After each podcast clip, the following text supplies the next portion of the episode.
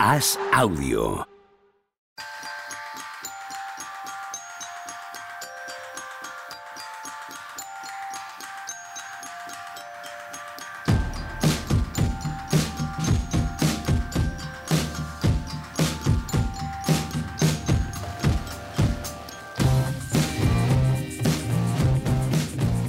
Hola, ¿qué tal? Hoy estamos al lunes 26 de septiembre del año 2022. No es jueves, ¿no? ¿Qué tal? Tony Vidal, ¿cómo estás? Muy buenas, pues con, con la comida en, la boca todavía. Me habéis sacado corriendo de la comida. Pues venga, va, va, hay que grabar mínimo de veterano, que si no. Tampoco necesitas mucha más, ¿eh? no, consejo de amigo, no, vale. No estoy tan en forma como Zion, pero. Eso es. Está, fino el tío, ¿eh? los vídeos de este verano de Sion, ¿eh? Cuidado, Juanma, ¿qué tal? ¿Cómo estás? Muy bien, ¿vosotros? No hay más que vernos. Yo estoy de maravilla. También. Hoy en concreto no, hoy que, hoy, que no se hagan públicos estos vídeos, ¿vale? Lo pido, lo pido como favor personal, estos vídeos que estamos grabando hoy. que quede en la intimidad, nunca mejor dicho. Nunca mejor dicho. Está, lo que se está tengo tope Sion, ¿no? Va a hacer 35 o 20 este año. Si se lo permite Ben Simmons. En 80 partidos. Empezará a sacar vídeos ahora de tirando triples. ¿Ya han salido? Sí, no solo eso, sino una declaración, ¿no? En plan, eh, este año voy a tirar mucho más. Tampoco significa decir nada, claro. Estuvo en el podcast de JJ Reddick. Sí, sí, sí. Porque lo del mate, la famosa jugada que, que acaba pasando, eh, que era la canasta de los mil puntos, dijo, ¿no? Porque Sí. eso, todo el mundo solo hablaba de esa. Tiene un punto, tiene un punto de razón. A ver, no tiene razón. Sí, no, Pero- no tiene, pero- pero tiene. Yo entiendo lo que vas a decir. Sí, en, en la situación en la que habla con JJ Reddick y tal, y que le entiendes a él de, joder, macho, yo no pensé que se iba a liar esta, que se ha liado, ¿no? Hay, hay un punto bastante real, ¿no? En, en todo lo que cuenta. Sí, aparte, como literalmente no quería decir estoy hasta los cojones de que me hablen Sí. de esto, pues lo dijo bastante. lo dijo, eligió bastante mejor las palabras.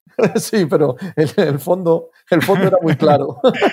Pero es entendible cuando escuchas toda la entrevista, toda la presión que hay y, y cómo el tío se mete en internet y ve y dice, joder, es que aquí cantidad de gente tocándome las narices, diciéndome lo que tengo que hacer con mi vida, con mi vida personal y con mi vida profesional.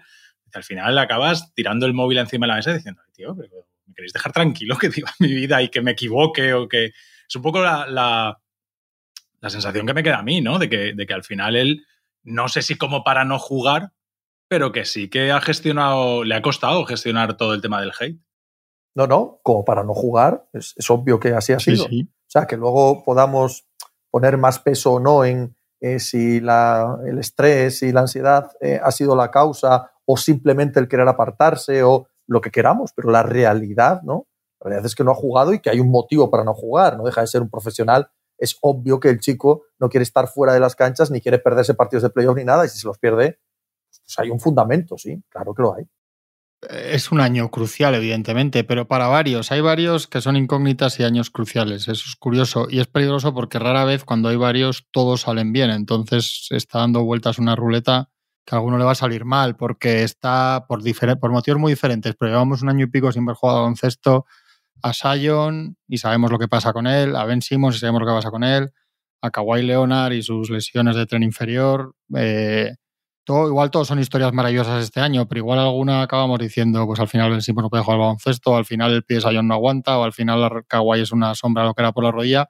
Ojalá salgan todas bien, pero como se está rifando esa también, porque hay bastantes este año Sí. historias así. Y como bien has dicho, eh, o sea, ha llegado al punto en todos esos casos que has nombrado que es definitivo. Sí, O sea, ha, ha llegado al punto de que si es un mal año, si no funciona, si se vuelven a romper las cosas, ya nadie va a esperarles. Pasan directamente al grupo John Wall, ¿no? que también ha sido en noticia la semana pasada por su eh, artículo en The Players Tribune, que ahora hablaremos si queréis, pero que podemos cifrar en Stephen Marbury, en Steve Francis, gente que era un día estrella de la liga y al día siguiente ya ni un contrato tóxico, vamos, alguien que no podía jugar en la liga. Kairi. No, No, creo que pero Kairi es también se distinto, la sí, pero además le hemos estado viendo jugar. Es que es distinto Eso el es. caso de Kairi, de Durán, etcétera, porque estos están Total, jugando sí, sí. playoffs en, en primavera, eso es otra cosa. Claro. Juanma, metemos ahí a Anthony Davis. Bueno, pues no estaría mal meterlo tampoco. En otro rango, pero si es una, Sí, si es una pasa temporada en la que- que si no, es, si no es un candidato a MVP o si no es un gran jugador de eh, 25-15, empiezas a pensar también si, si ya no va a serlo, ¿no? O sea, el mismo caso de todos estos, que si este año no es bueno, empiezas a pensar que ya no se va a esperar más por ello. Sí, por ese lado sí, estoy de acuerdo. Por otro, por lo que digo yo, lo veo un poco distinto, porque yo estaba ahí circunscribiendo un poco a estos que llevan literalmente, que no juegan dentro de la temporada pasada, que tienen cosas muy complicadas y tal. Yo creo que Anthony Davis, ¿qué puede pasar que no pienses que dentro de dos años pueda estar Chicago tirando la casa por la ventana para llevárselo, por muy mal que le vaya? ¿Sabes? Quiero decir que ahí ya tiene algo más. Sí, que entiendo lo que dices, ahí estoy de acuerdo, pero es que nosotros hablamos de que alguno literalmente puede estar eh, casi sin carrera, digamos, dentro de unos que sí, meses. Que sí, sí, totalmente. Que sí, que sí. Por, motivos muy distintos, ¿eh? por motivos muy distintos, evidentemente. Es lo de Kairi. Tampoco sería por motivos baloncestísticos. Pero si Kairi tiene un año de, No de demasiado claro. incienso, claro, ¿sabes? Es de, chico, ¿no? Vete con el gorigori a otro lado. Kairi está forzando mucho ¿eh? la máquina. Está ahí poniendo cosas ya que gustan muy poco en el entorno, yo creo, de los jugadores, de conspiradores, de estos. estos Y hablando de estos, hablando de y estos y en el mismo y en el mismo sentido, se está jugando el resto de su carrera en NBA, y no estoy hablando como entrenador, sino en general, Steve Nash. Steve Nash está jugando ser un pope de la NBA, o seguir siéndolo, por decirlo mejor, ¿no? Seguir siendo una persona súper respetada en la NBA. También se lo está jugando, ¿eh?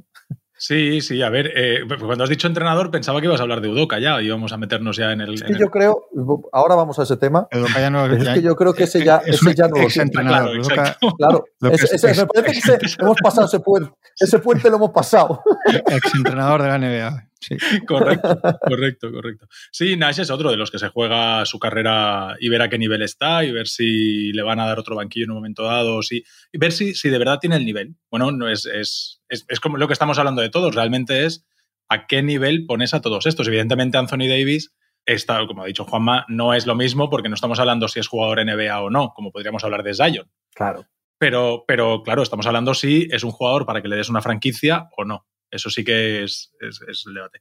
Y respecto a lo de Nash, me parece que es que es, es, es lo que hay que ver este año en, en Brooklyn y además me temo que no lo vamos a ver, es si es capaz de hacer un equipo. Es que yo no sé si Nas qui- quiere otro banquillo después de este. Yo no sé si eres el... Es que yo no hablaba tanto de entrenador, ¿eh? Yo, por eso eh, matizaba. Creo que se está jugando ser, ser una referencia. Ser sí. alguien que pueda, ¿sabes? Sí, Eh, es- ser el clásico padrino de la NBA es- que todo el mundo le pregunta yo, no, y tal. yo- yo no sé si le veo como el típico para hacer carrera aquí y allá, sino como que esta oportunidad le vino así, la cogió por no sé qué, pero que si no le sale se va a, otro, a otra parte del baloncesto, digamos, lo que dices tú, Pepe. Pero yo no sé si le veo ahora de repente siendo asistente en Milwaukee Bucks hasta que No, le salga otra oportunidad de primer entrenador, ¿sabes? No, esto- estos arcos de carrera, ¿no? Que ahora, joder, eh, Vogel eh, ganó el anillo con los Lakers hace dos años y pico y sonaba ahora como asistente de un tío de 34 años en los Celtics. Decían si querían contratar a un, a un veterano o tal. O sea, que, que esto pasa si quieres ser entrenador en la NBA, tienes que estar preparado para, este- para estos para estos viajes, pero yo no sé si Nas está en eso, en que esto le salió, pues, que era un- una particularidad, ¿no? ¿Pensáis Claro, que no? pero un mal año ahora, perdona, Tony, un mal año ahora es posible que te inhabilite para Sí, General hasta, manager, hasta general hasta comentarista de la hasta tele. para Talking Head de la ESPN. Sí, ¿Sabes lo sí, que te digo? Porque siempre va a salir, pero ¿qué hiciste tú en Brooklyn? ¿no? Hay puntos que van más allá de, de, de ese entrenador, que te, te inhabilitan en todo el ámbito de la NBA. Hombre, si habla mucho de lo de Brooklyn, de verdad sí que sería un- lo de Talking Head lo tiene Sí, garantizado. Sí, sí, correcto. Sí, dice, mira, pues te voy a contar lo que hizo, lo que pasó en Brooklyn ahí. ahí no va a ¿Qué, tener qué problema. nos cuentas, ¿Qué nos cuentas de este Milwaukee Bucks Dallas Mavericks? Esto me recuerda a una vez que vino Kairi. Espera, espera. ¿Pensáis que si sale, muy mal la, si sale muy mal la cosa, a él no, no le apetecerá un poco limpiar su imagen en otro banquillo donde tenga la opción de, de no torear con estos Miuras, sino de, de- de decir, Yo oye, no no, creo, que ¿eh? esto sé El, de- del Vasconia, el del Vasconia mismo, el del, el de las Belleville Band. ¿Dónde, ¿Dónde le van a ofrecer un banquillo, Tony? Eh, Or- Orlando, eh, Houston, eh, equipos ahora que ahora están Si muy sale abajo. mal de aquí, si sale Sí. mal de aquí, no, no tiene, no es que tiene tampoco nombre tiene ni, tam- ni ni carrera para bagaje, esto. ¿no? Ni bagaje, No, ni parece que nada, es que nada. parece un No. pegado eso, por un poco en relaciones pero, públicas que meten ahí, no sé. Da la Me refiero sensación. más a nivel personal. Es decir, que él no lo buscaría. De, o sea, que otra cosa es que le llegue, porque eso al final hay un montón de circunstancias. Yo creo que. que Yo, pues, como lo conozco, yo, yo a, Steve, a Steve, como lo llamo, lo conozco porque, Esteban, bueno, Juanma Esteban. lo sabe, el oyente Stevie, no y tú probablemente Stevie. tampoco. Bueno, yo Steve porque le tengo mucho cariño. Entonces, a Stevie lo llama la gente que así que le da collejas. No, no, yo soy una persona que le respeta. Eh, un día en el Hotel Rich de Madrid me lo crucé en el hall. Por lo tanto, le conozco. sea, es, es una persona con la que O sea, tengo otra. Puedes hablar con propiedad, ¿no? Eso es, no, no soy un cualquiera porque pasó a mi lado. Pasó a mi lado y se fue por la calle. Pero ese rato coincidí con él en el, en el hall. O sea, ahora hablas Eh, como ah- insider, básicamente, ¿no? Prácti- Prácticamente. Esto es, esto- espera, esto es, es información, no opinión, opinión. eso es. Eso es, correcto. No, es el pavo que le encanta ser el mandamás del Mallorca y de viajar por Europa y de Sí, ¿no? Y de ir estar en el hall del Rich, al ¿sabes? del yo sé, al le- palco del Tottenham ahí, ¿no? Yo creo, sí, sí. yo- Eso, tío. yo lo veo más en eso también. Que, Peleando ser entrenador de Orlando Magic. sí, que con, Ostras, que ahí no con la nada. pizarra y tal. No lo veo para nada. con el tío. rookie, en plan, diciendo al rookie, pero que, que no ponga por detrás el bloqueo, coño. No, Te voy a contar una vez que vino Kyrie no pega nada. y pasó por detrás un bloqueo. Pero no sé, ¿eh? igual, eh, igual nos equivocamos, pero la sensación que da es esa, por lo menos. Mucho me extrañaría, con la relación que tengo yo con él, mucho me extrañaría que en esto me engañase. Mucho. Sí, puede ser, los- ¿eh? puede, puede ser que sí que. que- Los que otros sea. tres lo decía porque no juegan nada, nada el año pasado, y pues a que es distinto, que hay muchísimos, evidentemente, que tienen mucho que siempre pasa, ¿no? De una temporada a otra, pero, pero es curioso que se junten varios muy distintos, porque evidentemente Kawhi, si la rodilla no va bien, Kawhi ha sido dos veces MVP de las finales. Si el pie de Sion no va bien, Sion ha jugado 40 partidos, entre comillas, no sé exactamente cuántos la jugado NBA. 40 partidos ni sumando los de Duke. O sea, que, que no se puede comparar, se puede comparar por eso, porque dices, joder, to- todas estas cajas se abren otra vez después de un año cerradas. Qué miedo alguna, porque ahora todo el mundo piensa que todas pueden salir bien, pero alguna no va a salir bien. ¿Ponemos algún nombre más ahí en el, en el grupeto? ¿Ponemos a Lillard? Pregunto. Sí, Pues Sí, se Lillard puede poner también a Lillard, tiene le mucho han hecho un equipo nuevo. Mucho que hacer. En una escala también, infinitamente inferior, que nadie me entienda mal, pero en una escala infinitamente inferior y habiendo conseguido ya todo lo que tenía que conseguir en la vida, faltaba más, es un año también crucial para saber qué Ricky Rubio nos queda en la NBA. Uf. ¿Qué Ricky Rubio queda después de la lesión tan grave en un equipo que tiene tantos bases y tal? ¿Qué clase de Ricky queda en la NBA también es importante? Mira que yo soy fan número uno de Ricky, pero lesionarte dos veces la misma rodilla y mantener el nivel para poder tener impacto en el juego como estaba teniendo ahora. y, lo sea, que tiene, y, y lo- y la exigencia que va a tener Cleveland Claro. este año, ¿no? Uf, ojalá me equivoque, ¿eh? pero, pero mm, creo que nos queda poco Ricky que ver, o por lo menos tramos muy cortos. Es que Ricky ha tenido además la mala suerte de, porque eso es mala suerte, este tipo de lesiones, es eh, de, de repente empieza a jugar y va jugando y a medida que van pasando las semanas, cada vez va subiendo el nivel. Y van pasando los meses y cada vez, y de repente cuando estamos en el momento ese de, estamos viendo al mejor Ricky de, su carrera, ¡pum!, una lesión. Y le tiene dos meses o tres meses, por no hablar de las lesiones gordas de rodilla, fuera y le vuelve a sacar de ritmo. Y después otra vez vuelve a trabajar, empezar desde abajo, sube, sube, sube, poco a poco, poco a poco, y de repente otra vez, X tiempo después, un año o dos años después, vuelves a decir, Ricky está en el mejor momento de su carrera, vaya nivel, la madurez, no sé qué, no sé cuántos. Y ¡pum! Otra lesión, un año fuera. Y le ha pasado, pero que yo recuerde, como cuatro o cinco veces a lo largo de su carrera, de lesiones que le han sacado de, de eso, de momentos de, de sí, juego tremendos. Yo creo que para jugar un ratito de suplente, que es para lo que iba a estar de todas formas, yo pues, espero que sí que le pueda dar. Quiero pensar que sí, pero es verdad que, es, que, que hay que ver, porque además ese equipo, creo que decía Pepe, que ya eso ya no es la feel good story del año pasado. Ese equipo está ya, ese equipo tiene que ganar muchos partidos. Entonces ya es otra cosa un poco distinta. Joder, esto, esto, que, esto que decía Tony me ha recordado otro que, que mi preocupación con él es máxima, ya empieza a ser incluso tristeza, que es Lonzo Ball. ¿eh? Sí, claro. Lo de Lonzo. Ball, joder, Que hemos no va a pasado- empezar el año, ¿eh? este es otro, este sí que cada vez que ha jugado un mes y medio de maravilla ha tenido problemas físicos, es terrible. Y ya hemos pasado de decir, ya no va a ser. James Harden. Claro, James Harden. Eh. El, el James Harden de contrato máximo también se juega este año. Si sigue existiendo, también lo vamos a ver este que es otro, eh, Sion Ben Simmons, es otro que nos ha puesto ya muchos vídeos de él delgado en gimnasios. eh, iba a decir con el torso desnudo, en este caso hay que especificar gimnasios. también hemos visto Gimnasios, tirando eh, una tarta por la ventana en un barco y tal. Eso es, correcto. Entonces, lo- lo- a mí me da mucha pena Alonso, ¿eh? es que ya, ya no estrellano, ya dices, pero este va a ser un secundario buenísimo en un equipo, ya cuando coja así con lo que tiene y veteranía y defendiendo y metiendo tiros, tal. Es que igual ni eso, es que esa rodilla, Mi, rodilla, Alonso. Mi sensación con Lonzo es que ahora mismo estamos debatiendo si va, va a poder seguir siendo jugador NBA o no. No, no, Sí, por sí, va a eso, poder sí, jugar total, baloncesto. total. Totalmente. No es- Sí, sí, sí, sí. Sí, el rol que pueda tener es si va a poder jugar otra vez. No, no, por Y- eso, cuando no van a esas rodillas, y no van y no van y pasan meses y tal. Robert Williams opera ahora también. Otro. Ahora que no empieza el año, ¿eh? además. Para tres meses, me parece. ¿eh? Sí, sí, que primero era poco, era mes y medio y ahora dicen 8 o 12 semanas mínimo. Navidad. Pero a ver, a ver, porque los Celtics también tienen una historia detrás de lesiones que no pasa nada si juegas en playoffs, pero, pero sí pasa, ¿no? Markel Fulch, ¿no? Hablando de lesiones y, de, y, de, gente que tampoco sabemos si puede jugar en la liga. hemos empezado, ¿eh? hemos empezado una música menos mal que vamos a hablar ahora, menos mal que vamos a hablar ahora de escándalos sexuales para levantar el ánimo de la gente. Nos falta hablar de la reina Isabel, o sea, esto está.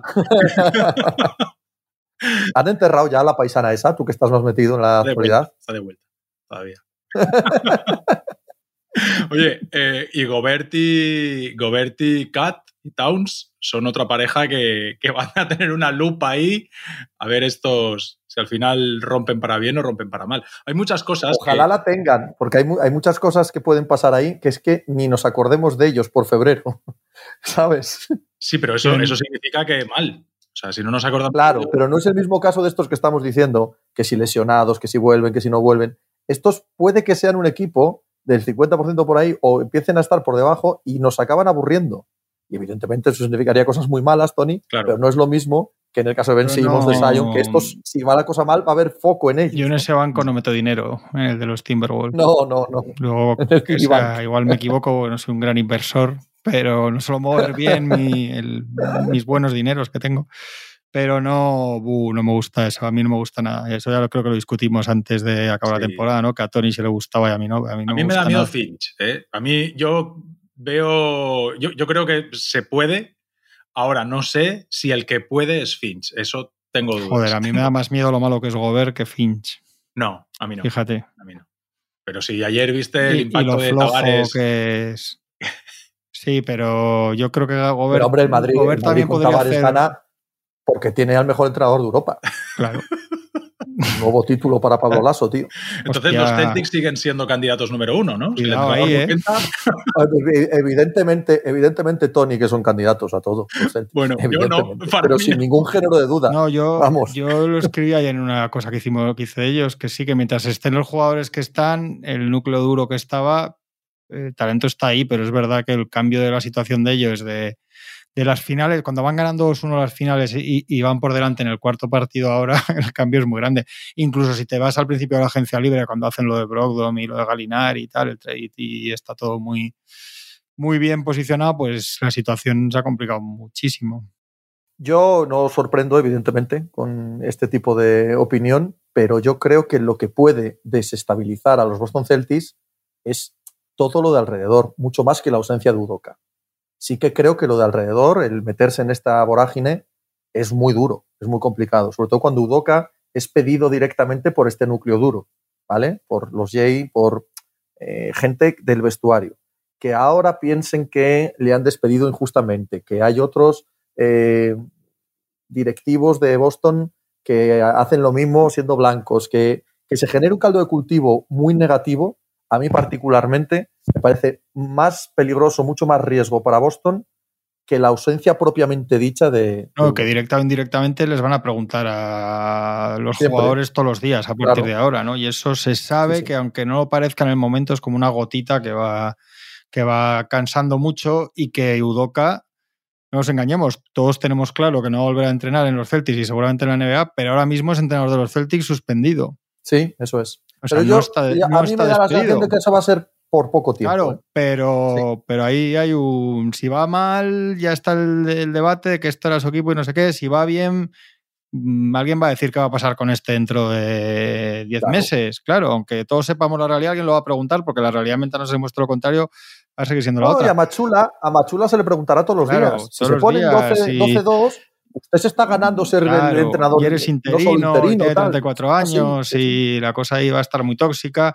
Y luego yo sí que creo que el talento está ahí, como decía, pero que ese equipo era un equipo complicado de vestuario, o parecía, y, y Udoca compraron los jugadores una idea. O sea, más allá de que técnicamente o tácticamente se vaya a notar mucho, no sé si se va a notar a nivel de, de Kudoka consiguió por lo menos que ese equipo después de Navidad cambiara radicalmente. Entonces, sin duda, sin ninguna duda. Entonces, a ver, porque sabemos y que, es un cambio. Es que le sumas, es un cambio que a ellos. Le sumas, perdón, lo de Robert Williams, le sumas que Jalen Brown diga que no está enfadado porque sabemos que está enfadado. porque le ha tocado más veces estar en rumores de traspaso, pero nunca le había tocado siendo un jugador all-star, jugando unas finales, etcétera porque un jugador nunca dice, joder, es que me meten en el traspaso y el embrado de Kevin Durant porque soy buenísimo.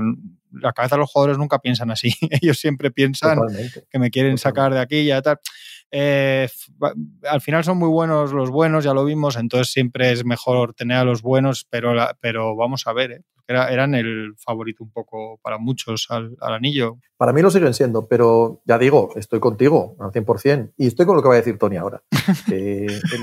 lo que hay en el entorno, lo que hay en el entorno es duro, es duro de tragar ahora mismo. Venga, Tony, dale, X no, a ver, eh, no olvidemos que a Udoca le costó dos meses y medio, tres, contando la pretemporada, cogerle el punto al equipo. Es decir, que es un entrenador nuevo, novato, nuevo no, novato, porque ya estaba en Celtics, pero no, no, no como primer entrenador. Ha estado. No, no estaba en Celtics, ¿no? Él, estaba en los Nets el año anterior, ¿no?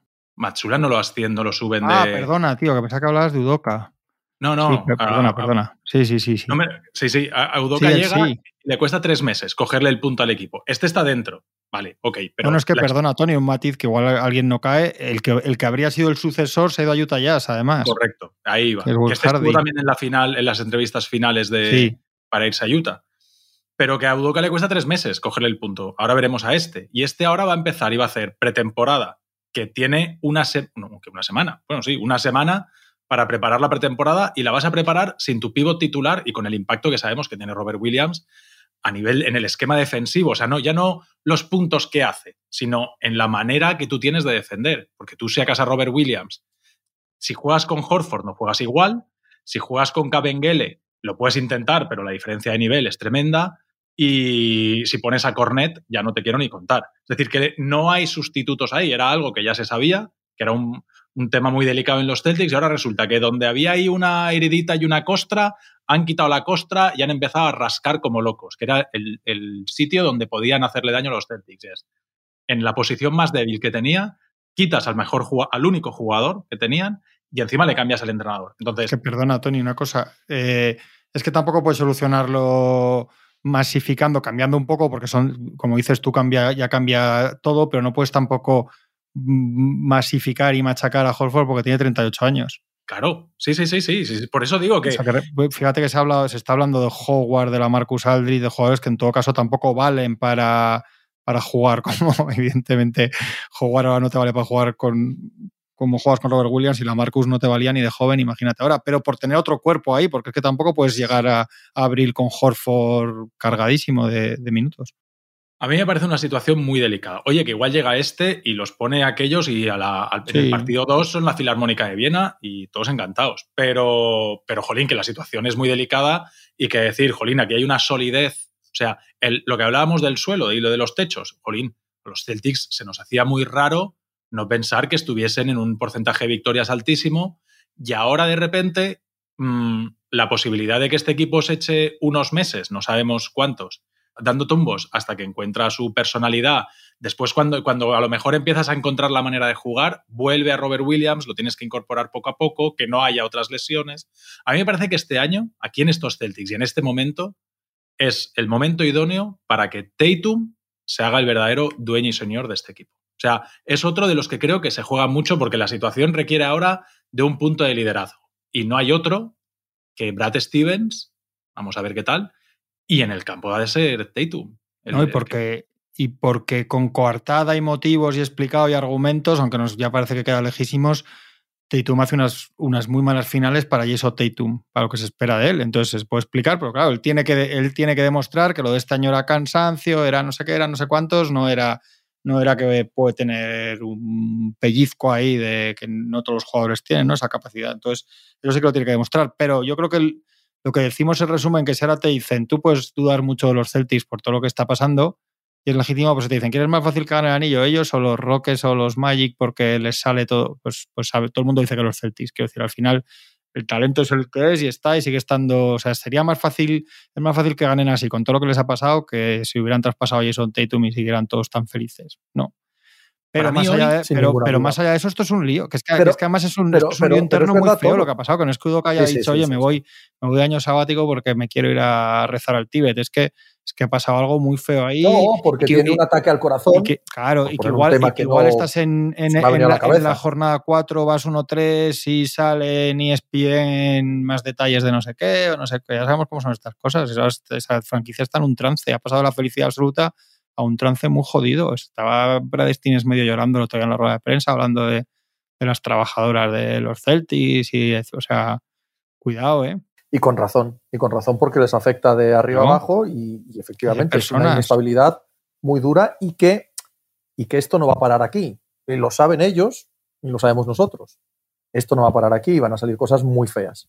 Muy feas y la otra parte contraatacará y sacará cosas feas de otro y este tipo de asuntos nunca sabes dónde para. normal. Sabes dónde ha iniciado, pero nunca sabes dónde para. Y cuando se ha tomado una decisión tan drástica, tan dura, y que les pone en esta situación que estamos hablando y que creo que estamos todos de acuerdo, justo un año en el que son favoritos al anillo, fíjate la, la cantidad de vueltas que le habrán dado antes de llegar a, a asumir que es mejor esto que cualquier otra circunstancia. Eso, por supuesto, indica que la gravedad de lo ocurrido es, bueno, pues está ahí. No, hombre, y el hecho de que él enseguida reconoce su error y pide disculpas, que eso es que, que que hay cosas, hay pruebas claras, obvias y convincentes de que él ha patinado. Ahora, yo de momento, a no ser que salgan, que, que sigan quitando la sábana y se vea mucha más mierda ahí, a los Celtics los tendría fuera de esa responsabilidad. Es decir, en cuanto se ha filtrado y se ha conocido, oye, me parece que la decisión ha sido rápida, aunque había gente que en 24 horas los Celtics no han dicho nada, ¿no? Joder, estarán asegurándose, estarán hablando, reunidos, los teléfonos echarán humo y estarán viendo qué, narices hacen y estarán buscando las pruebas y estar seguros y hablando con unos y con otros. Pero me parece que se ha actuado con rapidez y sin dudar, sin, sin que veas que el equipo se han dado con medias tintas. Han dicho, eh, habrán cogido a todos, habrán visto las pruebas, que deben ser obvias, y han dicho, esto no, de momento, de momento, porque es lo que, de momento un año fuera y vamos a ver qué pasa. Y si Udoka ha dicho, A mí eso es lo que no me gusta, ¿eh? Supongo que habrá aspectos legales. Yo, en eso, el- eso te iba a decir. el Yo iba a decir asunto. lo mismo que tú. Sí, habrá aspectos legales que se nos escapan, pero no tiene ningún sentido. este punto Esto es un ya- despido, sí. obviamente. Puedes pasar por una transición, decir primero, pero una vez Claro. que pasan, yo ahora mismo, eso, que igual hay algún tecnicismo, algún legalismo o lo que sea, pero, Sí, sí. pero ahora mismo yo creo que les convenía mejor si no decir hasta aquí ha llegado esto, que tenerlo yo ahí. no creo que tarde, ¿eh? Y Por- yo- no, No, proba- yo tampoco, probablemente yo no, seguramente. Debería ser, no, hombre, yo creo que parece claro que el, que el sin jugar ahí a meternos en cosas que son delicadas, pero parece claro que, que no hay duda de que algo pasó porque, por lo que dice Tony, porque Udoka no dice en ningún momento que no, él sale y se disculpa y tampoco filtra a nadie de su entorno nada a ningún periodista. O sea, no ha habido nada que haga pensar que no, que no haya pasado. Más bien lo que hay, por desgracia, es pensar que seguramente haya más de lo que se ha dicho. ¿no? En- Eso es, eso es. Eso es. Y luego, joder, que, que al final es verdad que los Celtics ellos no tienen culpa de nada, pero que eso no significa que no les afecte a todos, o no tienen culpa de nada hasta donde sabemos, pero y han hecho más o menos lo que tienen que hacer, pero no significa que no les afecte, no significa que a los, que a los jugadores que son chavales jóvenes no les afecte, que el tío con el que han estado yendo a las finales y conjurándose y hablando y no sé qué haya estado haciendo esto, se pueden sentir incluso traicionados. O sea, Pero se pueden sentir Difícil. traicionados también por Brad Stevens, se pueden sí, sentir por eso que a saber, a saber cómo son. quiero decir, que igual algunos muy amigos, que igual algunos muy amigos es. y Udoka le está llamando a decirle estos hijos de puta, no sé qué, o diciéndole sí, que a Jalen sí, Brown, sí, estos claro. en cuanto falles cuatro triples te van a querer traspasar por Anthony Davis o por el, siguiente.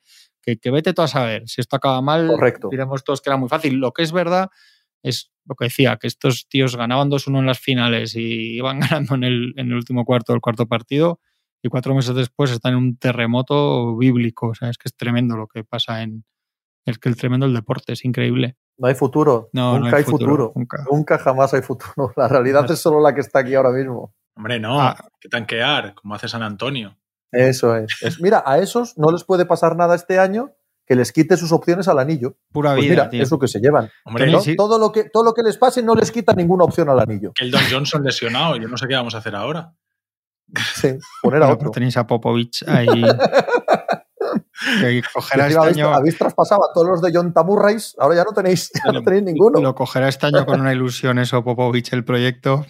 Pero ¿por qué, a todos los entrenadores, esto es una duda que tengo yo, y por qué a todos los entrenadores se les permite tener una carrera, una parte de la carrera perdedora, y a Popovich no se le permite, con además las circunstancias personales de él? No, sí, nosotros, por lo que respecta a Pepe y a mí, se lo dejamos lo que él quiera. En ¿eh? general, hablo en general. Pero en general, hombre, que se retire, que qué triste que acabe así, o joder, pues qué triste empezar así, ¿no? O sea, hasta, ha tenido 20 años de ganarlo todo, es el entrenador con más victorias, joder, dejate al señor que, que entiendo que, que tiene poca vida personal. Porque... lo, lo, que no es, lo que no es entendible, o sea, es entendible, al 100% entendible en este caso en concreto, pero cuando hablamos de esto, hablamos de la franquicia, no del señor. El señor que haga lo que crea y lo que estime y lo que le dejen. Estaría guapo. Voy a meterme yo en la cabeza de él de cuando tiene que retirarse o no. Ahora, yo como franquicia creo que no es el hombre adecuado para una reconstrucción. Por supuesto, como se dijo en su día de Jerry Sloan por parte del dueño de los Utah Jazz, como se lo había ganado, este hombre apagará la luz aquí. El día que él decida se va. Hasta que llegó Deron Williams y decidió, decidió apagar la luz. Pero Así que no sé, si tenéis un Deron Williams en plantilla que parece que no. Pero ¿por qué Popovich no puede ser, no es la persona para, hacer una reconstrucción? Cuando es alguien que no tiene porque se ha ganado la condescendencia de todo el mundo. Y por lo tanto, no se puede ser duro con él. Coño, pero si no se está siendo con Casey, no se está siendo con Silas, no se está siendo con nadie de los equipos que tanquean. O sea, no se va a ser con. No, no, es que esos, esos tampoco son los apropiados. Claro, pues. pero eso sabemos, eso sabemos que están calentando el banquillo. Eso están calentando el banquillo. Has, has nombrado a Casey. Este año, en cuanto los Pistons ganen partidos, Casey, que tenga cuidado. Joder, porque el siguiente es despedir. ¿Lo vas a cargar? Porque gana menos de los que deberías. Entonces, en cuanto, en cuanto, en cuanto las reconstrucciones llegan a su fin, que perder, es cuando, cuando los tíos que llevan tres años allí aguantando rookies y, perdiendo 60 partidos, te dicen nada, fuera, y ya está. Y te traen al bueno al bueno o al que ellos creen que es el bueno. No, no hago de menos el trabajo. Hay que perder. Pero pasa siempre. Sí, hay que perder. Los procesos de reconstrucción son siempre el mismo, tío. Esto es siempre lo mismo. Oye, Tony, qué tonto es Teyente Murray, ¿eh? Qué veranito nos ha dado. sí? Es verdad que es como que los Spurs pensando son como un colegio privado de estos, los tienen a todos ahí, ¿eh? tiesísimos, pero en cuanto salen de allí, madre mía, qué verano. Ahora queda un poco lejos, pero tuvo, tuvo tres o cuatro semanas seguidas que era para decirle, muchacho, no se te aguanta, ¿eh? Para esto vas a tener que hacer muchos partidos de, 45 puntos y tal para aguantarte tanta tontada.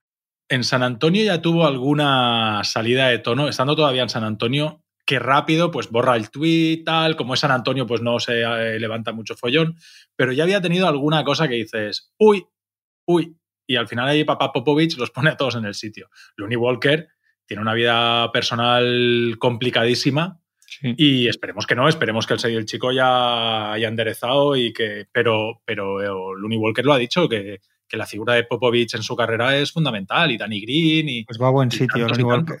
Va a buen sitio para estar tranquilo. Va a ser, que, tampoco, va a ser que hasta ni siquiera en San Antonio se draftea Charafter. ni, en San Antonio siquiera. Van a draftear jugadores. Era, todo mentira. Era todo mentira también en San Antonio. Hombre, y, que, y, la cultura ganadora y todas estas cosas, es todo, mentira. Ahora toca tanquear y ya Nunca negaremos que la verdad siempre la explicó Popovich. ¿Qué, te hace tan grande como entrenador? Dice, haber drafteado a Tim Duncan. Nunca, nunca ha negado este, este tipo de verdades absolutas, nunca las ha negado.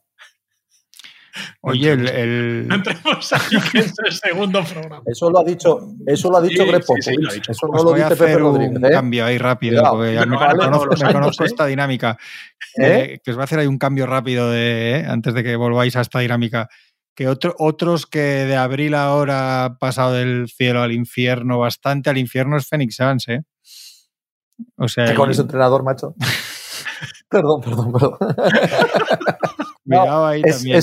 Correcto, al 100%. Creo que son otros, no los hemos nombrado, en los que se juegan mucho, porque obviamente Chris Paul no se juega nada. Tener ahí medio anillo. Su carrera en general. Bueno, de unas finales que van ganando 2-0. Luego un año en el que pareces durante cuatro meses, por lo menos de la temporada, hasta, por lo menos hasta que emergen los Celtics, el mejor equipo de la NBA de largo.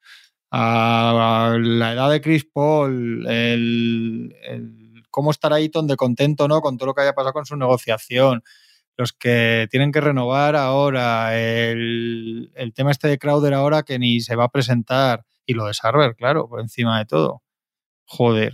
Pues yo creo que lo de Sarver no les hace daño. O sea, no me refiero que les haga daño la venta o no venta. Digo que, que lo que hablábamos antes de Udoka, de que te desestabiliza todo, lo de Sarver no desestabiliza nada en Phoenix. Por supuesto, tenían todos esos problemas que has enumerado, tenían suficientes problemas ellos solos como para necesitar desestabilización. Pero el echar a Sarver o que ponga en venta el equipo y tal, eso en particular no creo que les haga daño. Les hace daño la realidad de una plantilla que el año pasado acabó tan, tan mal, ¿no? Esa eliminatoria frente a Dallas, que hay tanta gente señalada, es, un verano muy raro para ellos también. Y no han metido ahí suficiente chicha, no han tocado ahí cosas. ¿no? porque ha sido, la única chicha ha sido la renovación de DeAndre Ayton, y no es suma. Claro. Es una suma estructural de franquicia, pero no del equipo. El equipo ya, ya lo tenía allí. Y no esperamos que Chris Paul sea mejor que el año pasado. No podría, no debería serlo, claro. evidentemente. Ni, ni mucho menos cuando llegue la hora de la verdad estén los mismos problemas de siempre. ¿Sabes? Puede ser un gran jugador de diciembre, de temporada regular, pero cuando haya que jugar eh, cuatro partidos en, semana y media y 40 minutos todos los días, pues es que ya son muchos años que, no es capaz de, mantener el nivel. Ya sacaremos el debate, o es hoy el día del debate del, sitio de Chris Paul. Es que Chris Paul has dicho, no se juega nada, no, no se juega nada porque es que ya está donde está, pero sí que se juega a subir. Igual no me he explicado bien. Claro, igual no me he explicado bien. Evidentemente, si consiguiese un anillo, cambiaría de estatus. sí, sí, estoy de acuerdo. Pero, pero que no estamos hablando del tema de Sion, de Ben Simmons y tal. O sea, ¿quién es Chris Paul? Pues es obvio quién es Chris Paul, ¿no? Pues uno de los 10 mejores bases de la historia. Sí, de los 100. Es uno de los 100 mejores bases de la historia, eso sí que es verdad. Si nos circunscribimos a NBA, si no, habría que verlo. Sí, eso es. Está por ahí solo Zabal y Corbalán. Estaba mirando mi ranking de los 10 mejores bases de la NBA que estaba hecho, bueno, está actualizado después, yo creo que esto fue en pandemia. A ver, cuántos había, no, a ver cuántos había mejores de verdad. Y hay mejores de verdad mmm, cuatro. Venga, venga, seguro, seguro cuatro. O sea, podría ser top 5. ¿Qué, ¿Qué, cuatro? Hombre, em, evidentemente no hay ni que nombrar a Mike Johnson. Vale. Bien. Nadie tiene que decir nada, ¿no? No, eso es un No, porque como ya estamos. Y dos, bueno. y de los dos siguientes tampoco hay que decir nada. Sigue, sáltatelo si quieres. Robertson y Carry. ¿Sería o qué? Sí, no, y, ahí sea. Claro. Los cuatro y luego, Y luego para mí está Isia. Eh, ¿Y qué haces con Bob Cousy? Que es lo que pasa con estos jugadores, que haces con el mueble viejo, ¿no? Donde lo pones por el tema de, de comparar épocas, ¿no? Es verdad, pero pero luego ya entras en el lote Chris Paul, Stockton, algunos Jason Kidd, ¿no? Yo lo siento, pero yo a Stockton, eh, a Stockton, ahí Stockton tiene que subir un tío que ha jugado en NBA, que es el, el, que más robos ha hecho en toda la historia, el que más también ha jugado en la NBA. para incumplirle al número dos o estar en el debate del GOAT para algunos. Una de las cosas es la acumulación o sea, si, ese argumento es válido para unos, para unos casos, ha de ser válido para siempre. Y un tío que ha jugado, no sé si son 16 temporadas. Depende, de la acumulación. No, porque estos son, además, estos son debates chorras. Depende de qué acumulación estemos hablando. Son debates tan chorras, además, que yo reivindico mi derecho a usar el mismo argumento un día en un lado y el siguiente en otro, según mis filias y fobias. la acumulación es yo no, soy como, yo no soy como Juanma, ¿eh? Yo soy objetivo 100% y Chris Paul le da 100 vueltas a el, Vamos a ver, escúchame, Tony. El mejor, el jugador con más asistencias, que es un argumento ofensivo, y con más robos. Que es, bastante ofensivo, sí, es bastante, ofensivo ese argumento. es un argumento defensivo, es decir, que una de las cosas que se habla de Chris Paul es cómo hace jugar al equipo. Bueno, como lo hacía jugar Stockton. La eficiencia en ataque, la eficiencia que tiene Stockton, cómo defiende, que es que ha sido ladrón del año. Bueno, es que Stockton también. O sea, todas las cosas que se dicen buenas de Chris Paul, Stockton las ha hecho y además ha jugado dos finales de la NBA. Y ha jugado no sé cuántos años. Una. Chris Paul, una. Una. Una. Bueno, decir, sí, tampoco es que no ha jugado 16 y el otro ninguna, ¿no? No, también es contra quién se ha jugado. pero, pero a quiénes pone, delante de quiénes lo pones de esos. O sea, ¿le pones, delante de, ¿le pones delante de Mike Johnson? No. Bien. Delante de Curry, no. Vale. Pero creo que ahí ¿Puedo meter ahí sí adelante? También porque hay dos anillos delante. Sí, ah, vale. Ah, bueno. Bueno, pero pues y, y, Chris, y John Stockton y Oscar Robertson. Delante de Westbrook tampoco dice, dice Javi Machicado que si delante de Westbrook. Pasa, ¿eh? Ya te digo, se divierte con nosotros. Mira, un día que atiende, ¿eh? Yo hay un punto, ni atiende, hay un, punto aquí, un día que atiende para decir tontadas. Hay, hay, hay, hay, un tipo, hay, hay, un punto aquí que no, no, puedo estar con Tony en absoluto. Bueno, pues El tema de las asistencias y tal, porque hay, hay que ver cómo era. O sea, y cuando dices esto, parece que haces de menos a John Stockton, que no, que me parece un jugador extraordinario. Por supuesto que me parece un jugador extraordinario. De hecho, por eso está en este A ver, debate. coño, eso es obvio. Pero, pero el, el 80% de las asistencias de Stockton no era cómo mueve al equipo, cómo juega el equipo. El 90% de las asistencias era subir a medio campo, dársela a Malón y que Malón la tirase de 5 metros. O sea, es que, es que han hecho una carrera ver, entera con eso, tío. Entonces, Jordan al lado tendría uno de los mejores asistentes de la historia y no ha sido nunca el caso. O LeBron. Jordan al lado subía el balón él. Jordan decía, Quitar, quitarse de delante, hacedme el favor, ¿vale? Inútiles, que ya la meto yo. Después, No, no, no hay color, tío. Entonces, la manera, la manera en la que se conciben las asistencias de Chris Paul y de John Stockton no es la misma. No es la misma en absoluto. La manera en la que eh, se consiguen los puntos de Chris Paul y los puntos de John Stockton no es la misma. La manera en la que en partidos clave Chris Paul domina el interior de la zona y su jugada no es la misma que cuando llegaban los partidos clave John Stockton, con, sin querer hacer de menos a John Sí, Stockton, sí, sí. te Bueno. metía 12 puntos y se la daba Malón entonces le que, quitamos que genial, porque le, es exactamente lo que tenía que hacer. Pero coño, por favor, no lo comparemos. le Tío, no quitamos mérito a. Magic Johnson porque, hombre, ¿cómo no voy a sumar? Si lo ¿Cómo no voy a quitaras ser tú, bueno yo. si tengo a Karim, si tengo a Worthy, si tengo a Byron Scott, si tengo a Michael Cooper al lado, que es que se la doy donde sea y, y la- las meten? Ya, ya claro por eso hay está- que ver el partido. Por eso hay que ver el partido. Por eso hay que ver el partido. Hay que ver jugar a Magic Johnson y ver cómo movía a ese equipo. Y hay que ver a John Stockton y ver cómo movía ese equipo. Y hay que ver a Chris Paul y ver cómo movía a sus equipos. Entonces, no solo son números, que no los voy a negar, existen y hay que tenerlos en cuenta, por supuesto, sino también el ver cómo se llegaba a esos números. Vamos a ver. Hay, hay otro a mí señor. particularmente me parece, me parece bastante superior, o sea, no un poquito, bastante superior Chris Paul a, a Vamos a ver una cosa. Todos ponemos a, a Magic y a Curry por delante de todos esos otros Sí. estos, ¿no? Sí, sí. Y de- Sin va- duda. vamos a dejar a Robertson y a Cousy un poco a un lado por las épocas. Robertson igual es Eh, más pero comparable, que pero tiene un bueno. anillo. Yo creo que no hay que dejarlo tampoco al Sí, lado. no, yo lo pongo yo para mí, para mí es y bueno, y todo lo, y todo lo que se sabe del Y- etcétera. Sí, el triple doble Ah, y todo esto. Aquí lo dejamos más abajo de todos estos, sin duda también. ¿A quién? Aquí. Este- porque claro, la, la cosa es rankear entre ellos a Chris Paul, a Isia y a Stockton. No sé si, a- no sé si No, alguno yo- metéis a, a Kid ahí. Yo es que a Nash lo pongo por debajo de todos estos, Kid incluido, ya para el 8 o el 9 por ahí. Hostia, es que dos, Sí, sí, dos sí. MVPs de temporada regular para mí tienen mucho peso, ¿eh? Bueno, O sea, pero el es que si, no el escucha, si base, entra, el si, la entra uno, eh, u- u- el, el uno de la NBA en nombre de la NBA y lo roba un MVP del salón de Kobe No. Bryant, tampoco lo hagamos como sucedió Da igual, con pero y ni- Nocturnidad. Por, ni Stockton ni de menos lo- No, pero a mí no me da igual, Tony, y es exactamente de lo que estamos hablando. No me dicen tanto los números como que yo vi aquella temporada y al igual que Juanma, y creo que la inmensa mayoría de, de tíos que veíamos la NBA entonces, sabíamos que Kobe era mejor que nada, lo sabíamos. Vale, o sea, no es pero- que fuese, Pero me no da es que igual- fuese algo. No, no, pero a mí, a mí sí que me da. O sea, la cuestión es.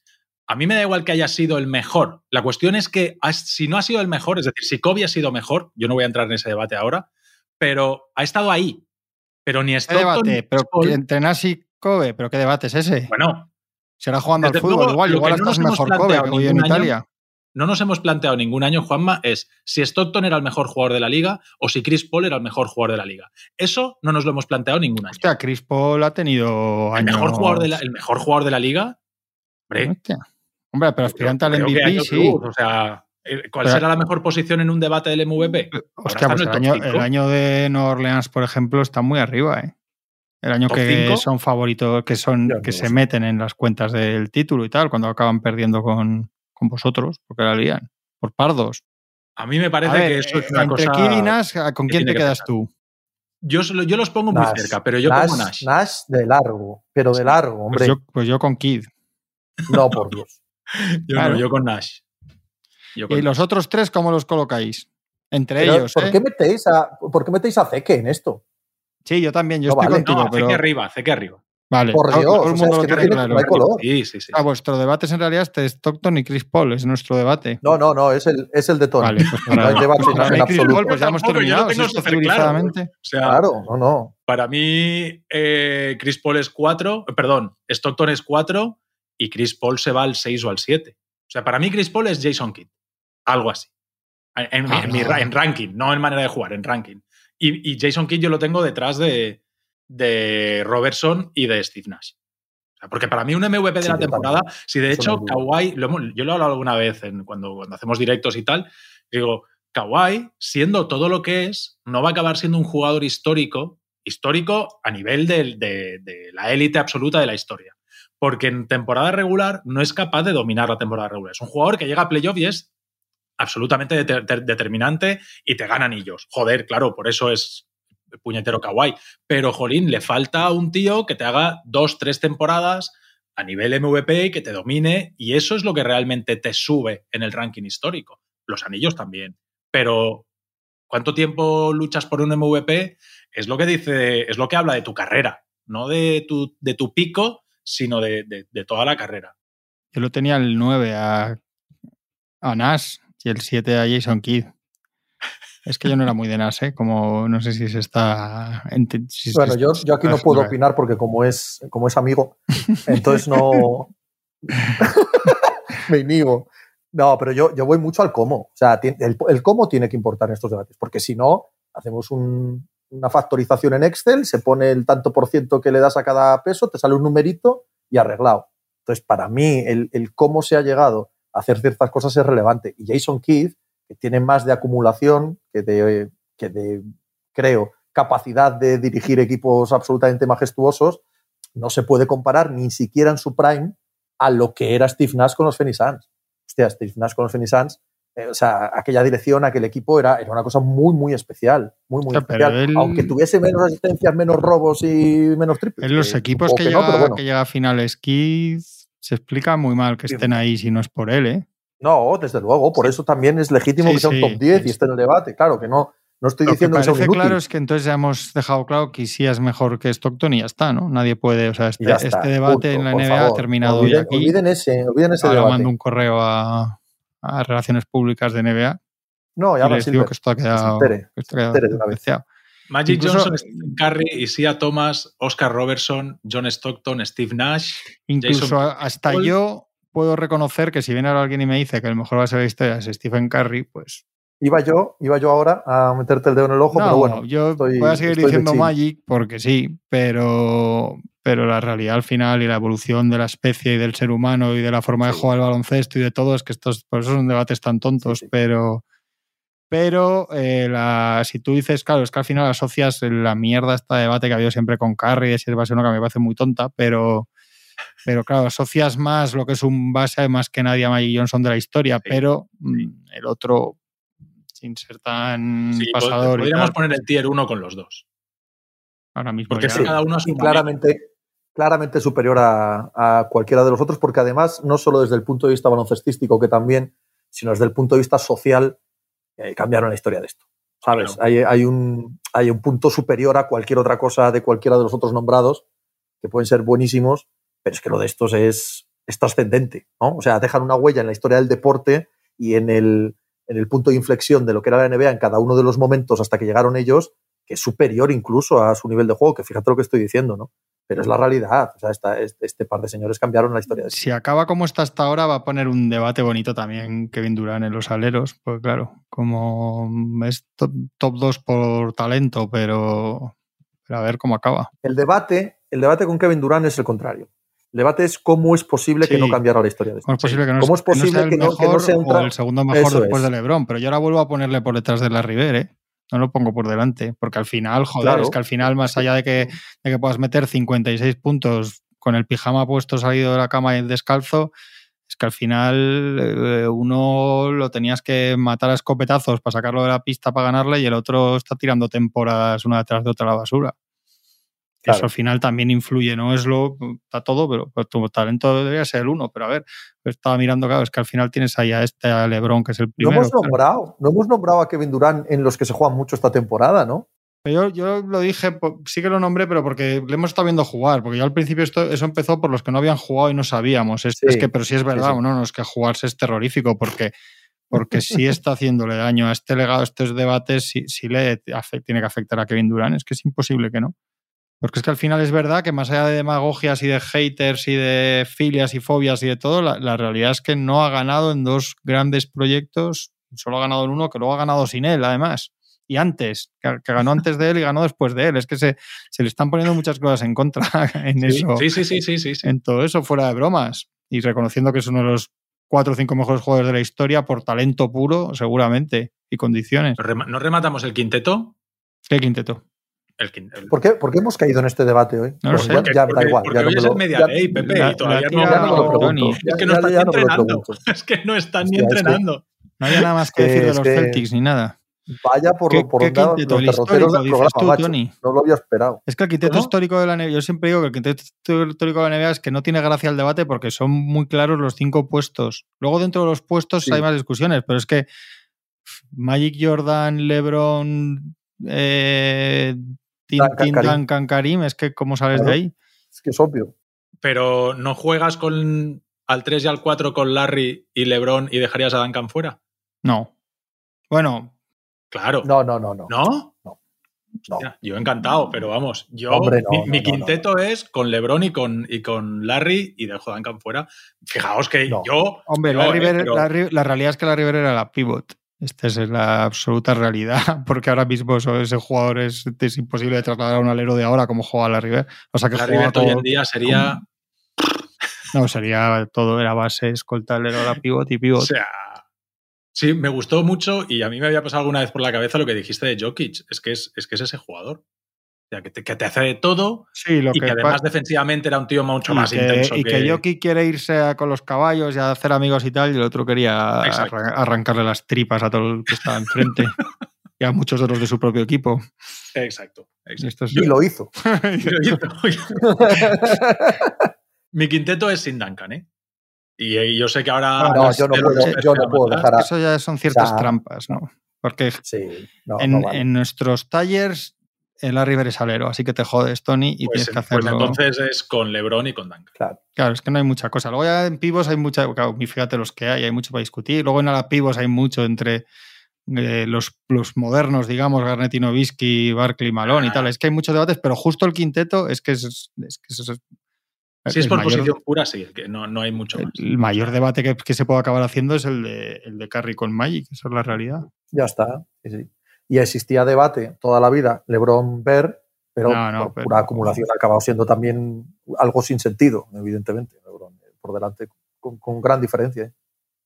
Qué bonito, qué bonito debate ha quedado. ¿eh? Así genérico, nunca antes hecho. Sí, ¿eh? Vamos a, vamos a probar, Esto probando cosas nuevas. era- era necesario, efectivamente, que empezáramos esta temporada demostrando que queríamos cosas nuevas, cosas jugosas, espectaculares, chispeantes. Hay que ¿no? probar. ¿Verdad? No, Hay que oye, tirarse- no hemos hablado Hay de, que tirarse a la piscina. Sin red. no hemos hablado de la llegada de Bogdanovich a los Pistons, joder. Por lo que sea. Os, pero bueno, os digo está los muy bien 10 que sigamos escoltas, os digo los 10 escoltas. Tony, me, me vas a obligar, Tony, me vas a obligar a leer todos los rankings. Pues es el los- segundo, es el escoltas segundo, igual. ¿no? Kobe es escoltas el segundo. Kobe es el segundo, sí, hombre, sin duda. Bueno, Sí, hombre, sin duda. el tercero, Jerry West o Wade, ¿eh? O Dressler. Yo creo O que Gervin, verdad es que es la hostia esto, tío. Yo creo que Jerry West, Wade, Gervin. Iverson, ¿no? Ordenaría yo. No, ya, ya lo sé, ya lo sé. no. Yo lo, lo puse el 9 a Iverson. ¿Y Drexler? Yo pongo, yo, yo pongo a Manu Ginobili No, antes que a yo puse Iverson. a Dressler el cuarto, pero porque el quinto, porque es una era una absoluta debilidad personal. Por Es que yo delante West de él, West, West, no. Bryant y Jordan. Claro, es que a West no lo hemos visto ninguno jugar. Es que, Claro. esto- sí que es una tontada tú, esto. tú, por ejemplo, por ejemplo, pones a Iverson por delante de Joe Dumas. Joder, pues la verdad es que no estaba yo más en la lista, pero si me lo preguntas así me Pues da un como fuerte poco abrazo cosa. y vamos a cerrando el programa ya. No, mira, pero lo tengo en el, en el ranking, lo tengo por delante de Reggie Miller, que escribí un día que le amáis mucho más que yo a Reggie Miller. 9, Hostia, 8 Reggie Ray Allen, metió 8 aquellos- Ray Allen, 7 Clay Thompson, sexto Josh Gervin. Es verdad, Hostia, Clay, por favor, Clay tiene que estar en, sí, más arriba, ¿no? Clay tiene, Claro. tiene que estar mucho más arriba Sí, de sí. eso, tío. Bueno, esto está hecho hace tres años, ¿eh? pero bueno, sí, si queréis. Pero es verdad que cosas. Han es uno de los cosas. jugadores más infravalorados de la historia, sí.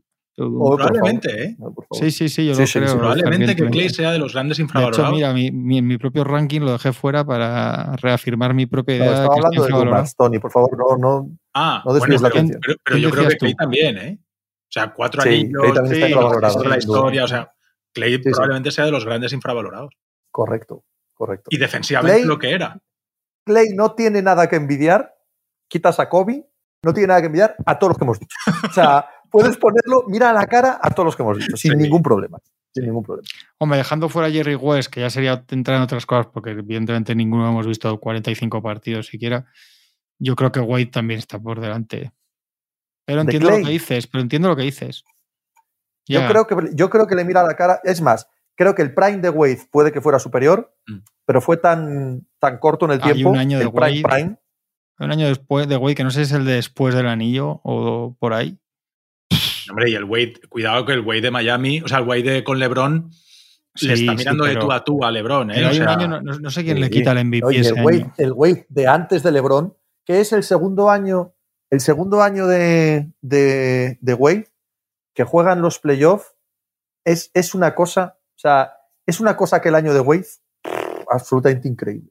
Si este es el que digo yo, 30 puntos, 5 rebotes, 7 asistencias, 2 robos, 2008-2009. Sí, sí. Sería MVP LeBron ese año, ¿no? Me imagino, por años. Pero ese era casi... No fue un robo tan claro como el que parece que aplaude Tony de... no, de yo no lo aplaudo, pero sí. A mí me da igual que se lo hayan dado Hostia, que pues no. no era. Como ¿Quién- poco lo quién fue? condonas, como poco lo condonas. ¿Quién fue en 2009 entonces? El MVP. MVP en 2009, Kobe, ¿no? Kobe. Fue el de Kobe ese. Yo sí creo puede que ser, sí, sí, pues tiene que ser. Porque si no es- Sí, sí. Se lo robaron Pues- a Duane Wade ese año. No, coño, es, que aquí, es que aquí hizo LeBron. Me está liando. No, Kobe fue en 2008, joder. Ah, ok. ok. 2009 LeBron y 2010 LeBron. Sí, luego está el año de Derrick Rose ahí entre los cuatro de LeBron. Hostia. Joder, qué programa nos ha quedado hoy. ¡Buah! Hola. Tremendo, ¿eh? Madre, madre mía. Habla- Madre mía. Hemos rematado aquí mirando la Wikipedia. Muy bien.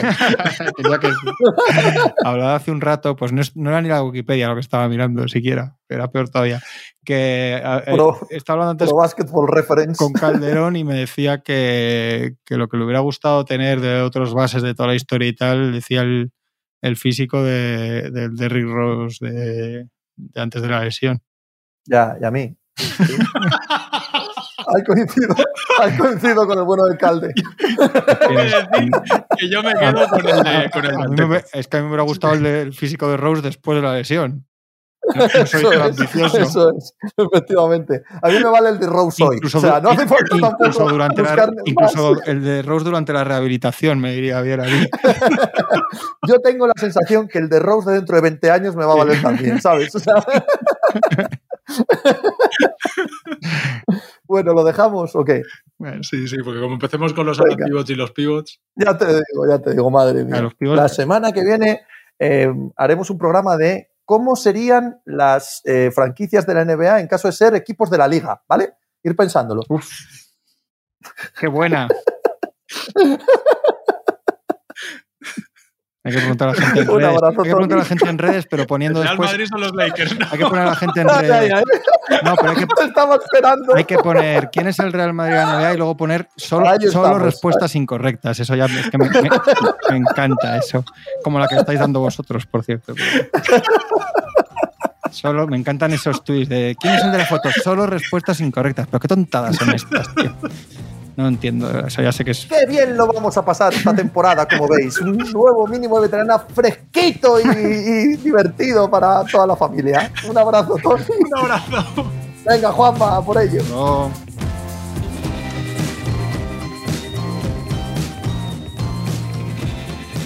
Pues muchas gracias por habernos acompañado en NBA Mínimo de Veterano. Muchas gracias por haber escuchado este podcast que es original de As Audio con la producción de Javier Machicado y la realización de Vicente Zamora. Síguenos en redes sociales arroba As Audio para no perderte nada y recuerda que puedes escucharnos en la sección de podcast de as.com, en la aplicación del diario As o en tu plataforma de audio preferida. Un saludo de Pepe Rodríguez con la compañía de Tony Vidal y Juan Marrubio desde la redacción del diario As.